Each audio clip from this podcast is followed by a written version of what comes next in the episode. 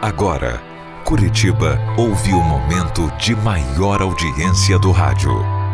Caiobá FM apresenta Eu disse a Deus, História da Minha Vida. nem mesmo eu acreditei, mas disse a Deus. E vi cair no chão todos os sonhos meus. E disse a Deus as ilusões também. E aos sonhos meus, eu disse a Deus.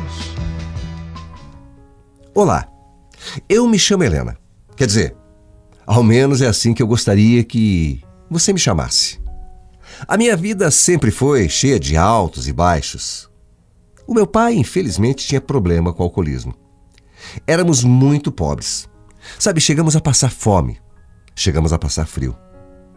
Quando eu fiz 14 anos, uma das minhas irmãs se separou e voltou a morar conosco novamente. Ela sofria sérios problemas cardíacos e nos deixou de uma forma assim inesperada, coitada. Deus a levou dormindo, como se fosse um anjo. Ficamos transtornados. Foi muito, muito sofrimento. Mas, ainda mais por ela ter deixado assim duas crianças pequenas, sabe? Como era sofrido. Eu acabei assumindo a responsabilidade de cuidar dos meus sobrinhos e me sentia como se eu fosse mãe deles. Mas eu não vou negar. Foi muito difícil porque, além de, de ter sentido a dor, de ter perdido a minha irmã querida, eu estava me matando por dentro ao vê-los chorar por saudade da mãe todo dia. Então, o pai resolveu ir buscá-los para morar com ele. A minha vida era da casa para a igreja, da igreja para casa, de casa para o trabalho. Mas foi assim, ali, na igreja, olhando para as minhas primas e amigas, que eu percebi o quanto eu era triste. Elas estavam sempre sorrindo, sempre felizes, sempre alegres, tinham namorados, levavam uma vida normal. Enquanto eu, eu parecia que tinha uma sombra dentro de mim, sabe? Eu parecia que tinha alguma coisa que me atrapalhava, que me deixava sofrendo sempre. Sabe, eu sei. Eu sei que eu tenho direito a ser feliz também. Eu sou filha de Deus, é. Eu também queria arrumar alguém para mim, sei lá, um namorado, alguém que me fizesse feliz. Ao mesmo tempo, eu também tinha uma baixa estima terrível, sabe? Eu sempre me achei feia demais. Eu não tinha dinheiro, era pobre. Eu me vestia mal porque eu não tinha roupas bonitas. Eu ganhava uma mudinha de roupa aqui, a outra ali, da minha avó. E eram roupas que eu ia aos domingos na igreja. Numa dessas noites, o culto foi ao ar livre, na praça do bairro, como é conhecida até hoje. E eu fui decidida. Se algum moço se aproximasse de mim, eu iria conversar com ele. Sim. Porque eu era um bicho do mato, viu? Eu tinha vergonha de tudo, de todos. Até para conversar. Então lá estava eu. Eu e a minha sobrinha, né? Que sempre me acompanhava. Nós estávamos ali sentadas no banco da praça, quando de repente passou um moço. Me olhou com um olhar assim forte. E eu, muito envergonhada e inexperiente, fiquei toda balançada. As minhas pernas tremiam de tanta timidez. Alguns minutos depois ele voltou e dessa vez. Dessa vez não ficou só no olhar, não, viu? Oi? Qual o seu nome? Meu nome é Helena e o seu? José. Quantos anos você tem, Helena? Eu tenho 16. Ah, que pena. Então não dá. Não dá o quê? É que eu tenho 31, o dobro da tua idade. Eu queria. Queria, sei lá, me aproximar de você. Mas não dá, né? É impossível. Ué, não. Para Deus nada é impossível, não. Ele sorriu, me fez um laço de papel e eu voltei para casa toda feliz, toda contente. Coloquei aquele laço com todo carinho embaixo do meu travesseiro e pensei: será que eu vou ver esse homem novamente? Passou uma semana e no domingo, quando eu fui à igreja, para minha surpresa, adivinha? Lá estava ele. Eu fiquei feliz e ao mesmo tempo com muita vergonha, né? Mas mesmo assim a gente conversou um pouco. E foi assim, por vários domingos. Até que um dia eu contei para minha irmã mais velha sobre ele, e quando ela soube que o José tinha o dobro da minha idade, ela foi logo contar para minha mãe. As duas até foram na casa dele saber quem era o sujeito e descobriram que ele morava ali, mas era natural de outro estado. A minha mãe ficou com medo dele, sei lá, fazer alguma coisa, comigo ir embora. Então ela obrigou José a conversar com meu pai. Naquela época era assim, né?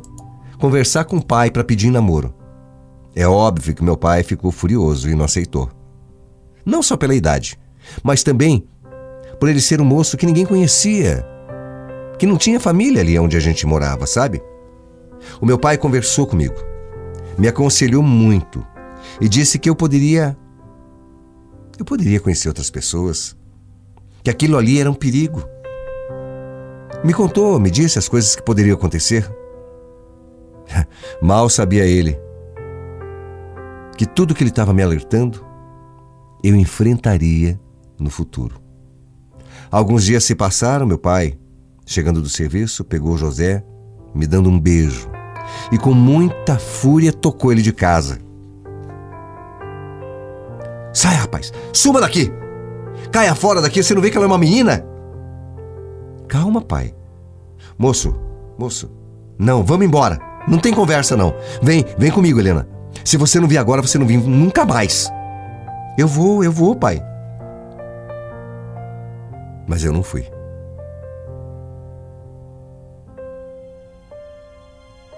Eu acabei indo com ele, com o José. Eu desobedeci ao meu pai. Eu fui embora com ele e acabamos indo para casa da minha irmã e lá aconteceu a nossa primeira noite juntos. Durante um ano tivemos um casamento assim, até que com muito amor.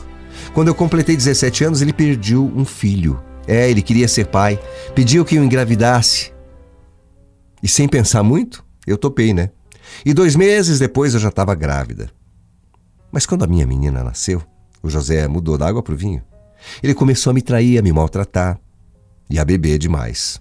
Saía com os amigos e voltava para casa tarde da noite. Ele tinha ciúme doentio de mim, sabe? Me afastou de toda a minha família.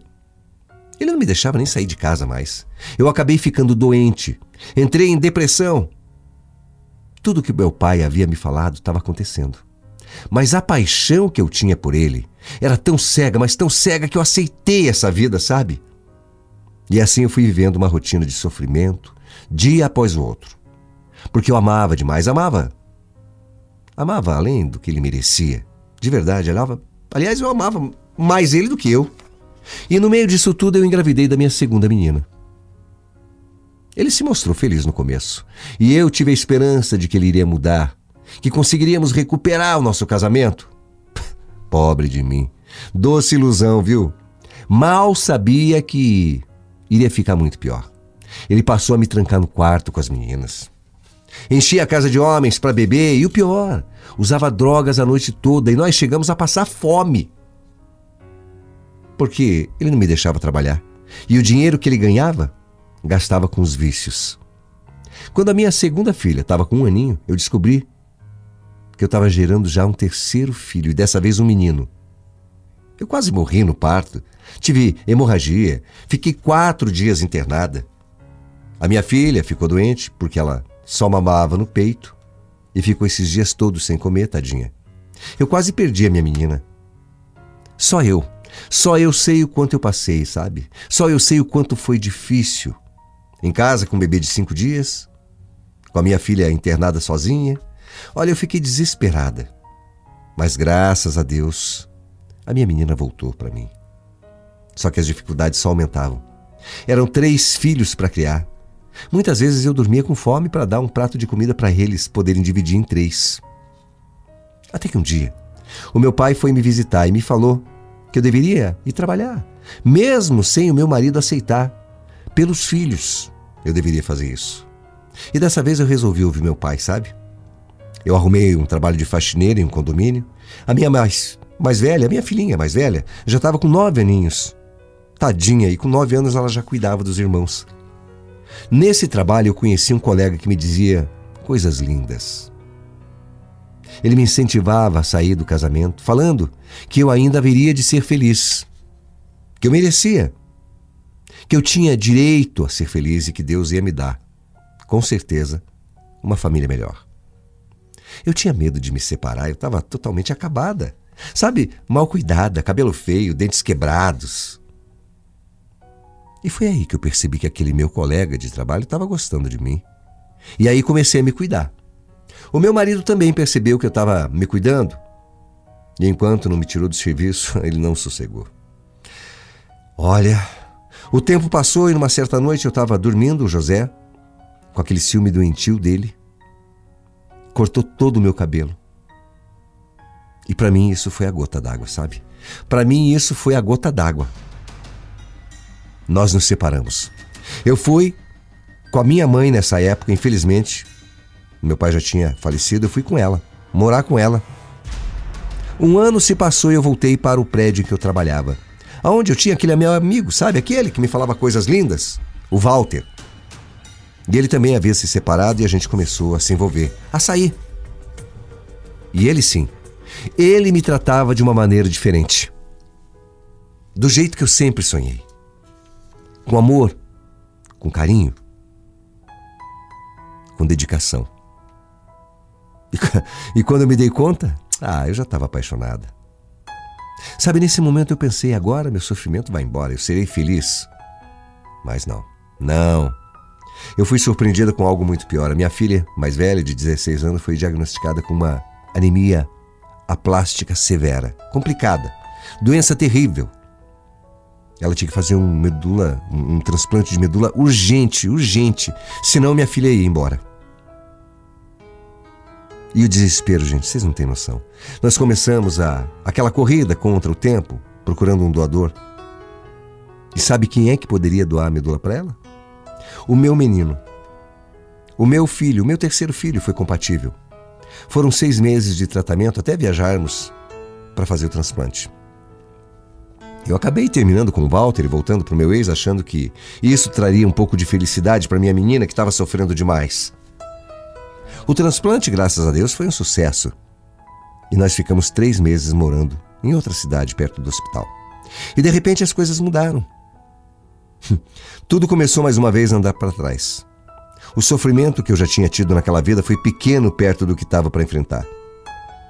A minha filha, acreditem, ela acabou pegando um fungo. É, um fungo.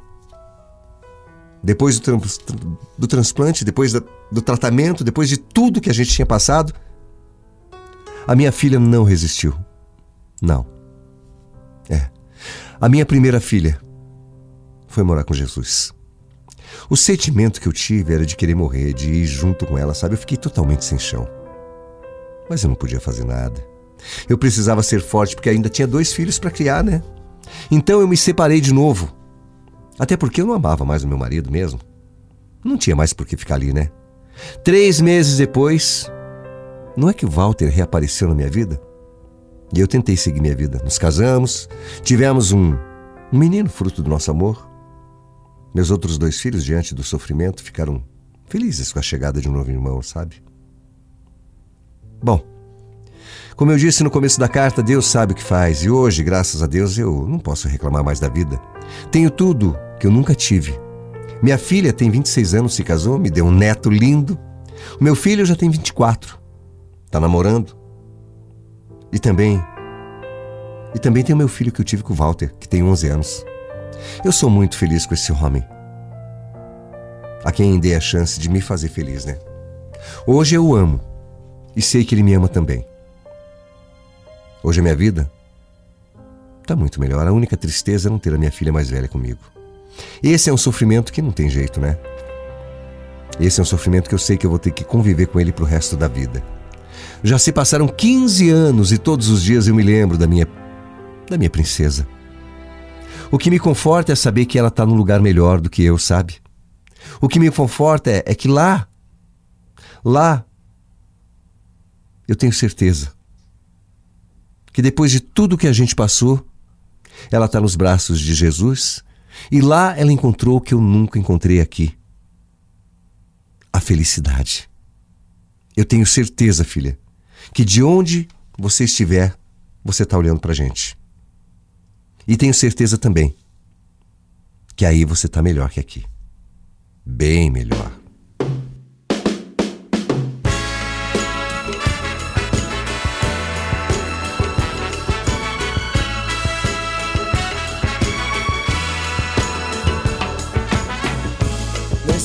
Sei por que você se foi.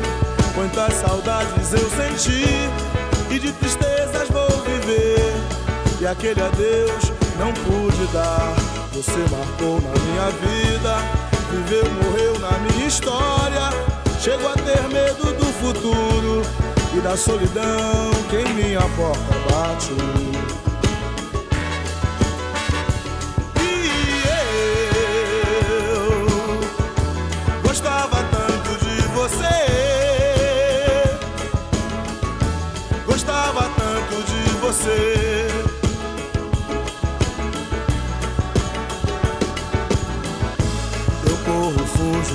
Sombra.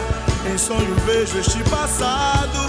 E na parede do meu quarto ainda está o seu retrato. Eu quero ver pra não lembrar. Pensei até em me mudar. Lugar qualquer que não exista. O pensamento em você.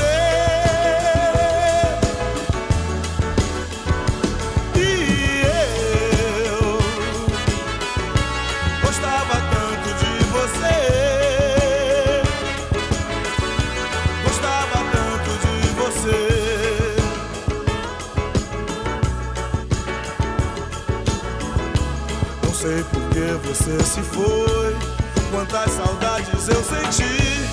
E de tristezas vou viver. E aquele adeus não pude dar. Você marcou em minha vida.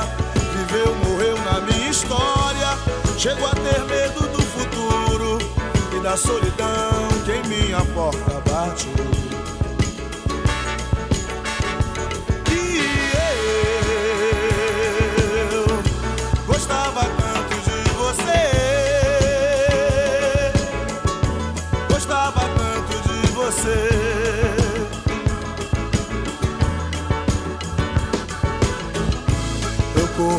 Fujo desta sombra.